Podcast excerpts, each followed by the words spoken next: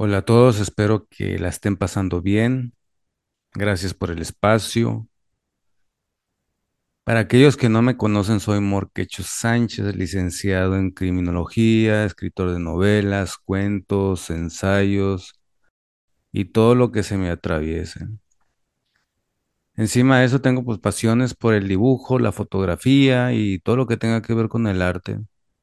Me he dedicado y me dedico a muchas cosas, aunque Me gusta identificarme a mí mismo principalmente como escritor. Bueno, malo, ya dependerá del lector, pero sí me identifico como escritor, ¿no?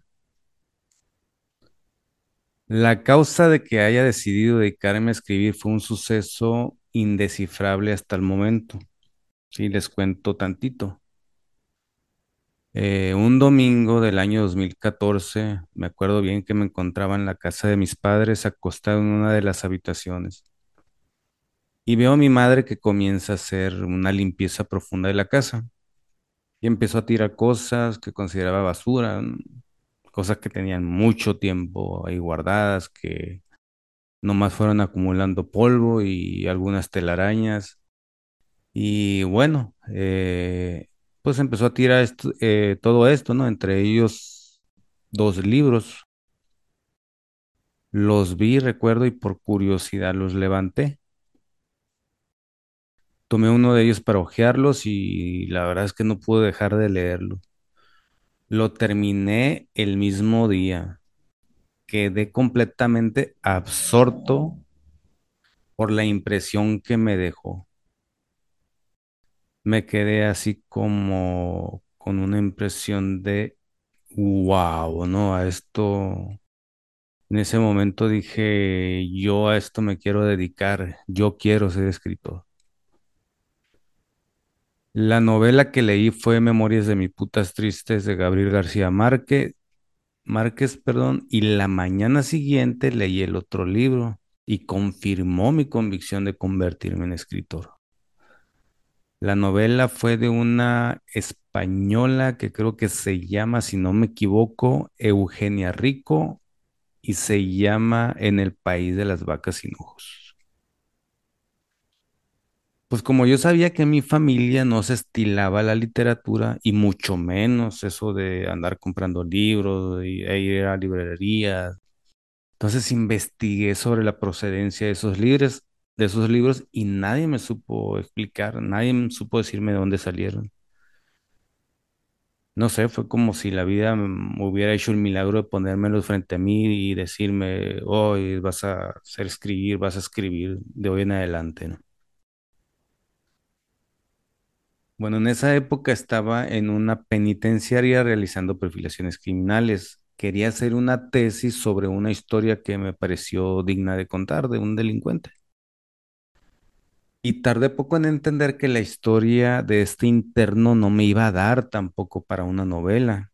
Así que conté una historia ficticia en la que se reflejaba todo lo que sucede en la realidad, sobre todo con el afán de apreciar aquellos pequeños eventos que pues desprecian estas disciplinas como la psicología y la criminología, y que son de gran relevancia en la vida de las personas al grado de cambiarles la vida para siempre, como pueden ser eh, eventos fortuitos, una mirada, un desprecio, cruzarse en el camino con alguien la soledad, el miedo, cosas como estas, ¿no?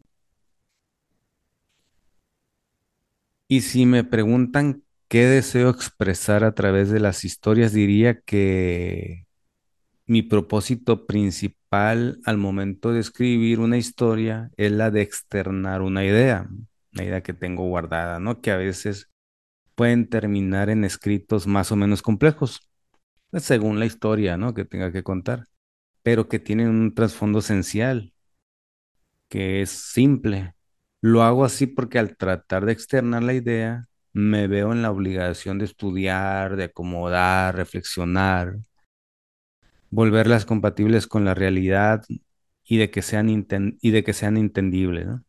Después aprovecho este recurso pues para tender puentes con otras personas, Y esto me permite eh, sembrar una impresión de la que nacen los cuestionamientos de la realidad y también de la ficción, ¿no? Que eso es lo que más me podría interesar. ¿Cuál fue el momento o suceso o historia que me hizo considerar, eh, considerarme a mí mismo como escritor? Pues tendría que retroceder en el tiempo unos años a iniciar con el proceso. Mi primera obra fue Navajas, ¿no? Que resultó de aquella, mm, de aquella tesis que no se concretó como yo quería y terminó, terminé realizando una historia ficticia. Y Navajas fue una novela que me resultó sumamente compleja. Después escribí Llamas, eh, historias, mm, pues fue una historia más simple, aunque tuvo ciertos retos como la contención de un estilo más fluido, el adentrarme en la mente de una mujer para entender eh, su posible mundología y sus comportamientos. Después escribí La ciudad de las putas, una obra que me hizo encontrar el estilo que, mm, pues con el cual me sentí más cómodo, que me permitió explorar y extraer mucho de mis muchas de mis fortalezas y debilidades dentro de la escritura. Y cuando comencé a escribir eh, Pueblo en Pánico, mi cuarta novela, fue cuando supe que me había consolidado como escritor. Ojo, como escritor, no como vendedor de obras. Y no sé si un escritor bueno o malo, pero sí uno que ya contaba con el oficio y la disciplina de la escritura y al que le gustaba lo que escribía. Y no fue fácil llegar a eso, puesto que no venía de ser gran lector de literatura, sino que estaba muy enfocado en temas que tenían que ver con el crimen, el criminal, la criminalidad, las leyes, la seguridad pública y privada. Además, había leído eh, vastas revistas periodísticas y escritos de corte marcial.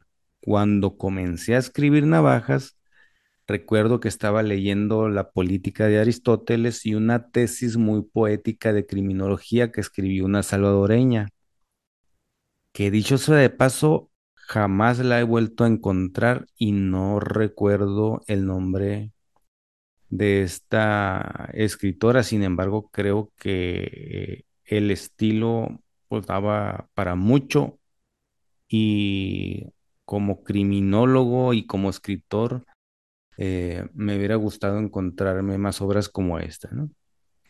Entonces, para poder escribir la novela de Navajas, tuve que adentrarme a fondo en la literatura para aprender la estructura de una novela. Como podría esperarse, pues comencé leyendo a los grandes del boom latinoamericano, como Gabriel García Márquez, Mario Vargas Llosa, Juan Rulfo, Carlos Fuentes y otros. Después le pasé a leer a los clásicos como Mary Shelley, Julio Verne, Dante Alighieri, Víctor Hugo, Charles Dickens, Edgar Allan Poe y otros tantos igual de talentosos, aunque pues menos reconocidos, los cuales eh, no, no mencionaré porque me llevaría todo el día a enlistarlos. Y también me apoyé en cantantes como Joaquín Sabina, Facundo Cabral, Jake Schimmel, Mercedes Sosa, Chabela Vargas, en el muralista Diego Rivera, en fotógrafos como Ángel López Soto, Tino Soriano, en el actor y director Emilio El Indio Fernández, el cual creo que tuvo una trayectoria impresionante, en películas como Morirse en Domingo, que es, de mis favoritas, me encanta porque es sucia, es, eh, es burda, es, es hiperrealista, ¿no? En bailarinas como Katy Molin, eh, en escultores como Ryan Shee, pero sobre todo de la cotidianidad de la gente, ¿no? Eso lo aprendí muy bien de la criminología. No obstante todo esto, mi encuentro con Mara José Palafox y Armando Vázquez Alegría fue el parteaguas. Eh, sí, fue el, el encuentro con ellos, ¿no? Que, que me llevó a consolidarme como escritor. Mara José fue mi primera editora, a la cual nunca nunca terminaré de agradecerle. Y Armando Vázquez vino a reforzar mucho del trabajo que realizó Mara. Ahora bien, ya más la escribo porque hubo una idea que me anduvo siguiendo a través de los años, que se derivó, eh, ustedes recordarán, de la muerte de los 49 niños y los 106 que resultaron heridos durante el incendio de la guardería ABC el 5 de julio del 2009, junio del 2009. Un evento trágico, súper doloroso. Eh, todavía recuerdo que la mañana siguiente salió el Papa, ¿no? Y a la plaza de San Pedro y hizo una oración y bueno, un, evento que se supo a nivel internacional. Y recuerdo perfectamente eh, el momento del incendio. Eh, me trasladaron del octavo batallón de infantería de Marina a la octava zona naval eh, a un entrenamiento. Pasé al comedor y vi en una transmisión televisiva en vivo la desgracia en proceso de la guardería ABC. En ese momento nadie nos enteramos de la gravedad de la situación como suma de los heridos, la muerte y el proceder del gobierno, sino hasta después. Bueno, años más tarde eh, tuve contacto con uno de los rescatistas y con uno de los niños que resultó herido en el incendio y mientras estuve en la universidad, tuve la oportunidad, la oportunidad de conocer las experiencias de viva voz de algunas autoridades gubernamentales que tuvieron que lidiar con el tema. Fue cuando dije, esto lo debería de contar a alguien, ¿no?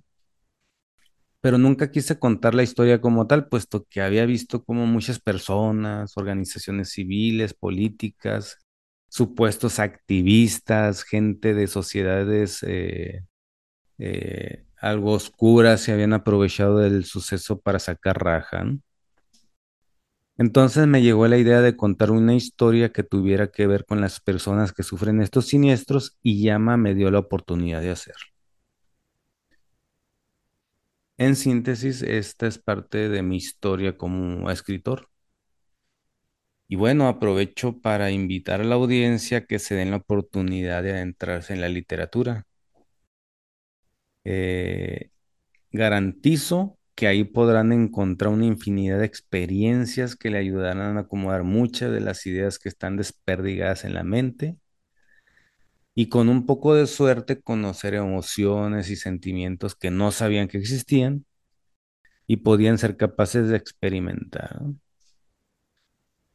Si desean saber más acerca de mí y de mis obras, pueden encontrarme en redes sociales y librerías y puntos de ventas de internet como Morquecho Sánchez.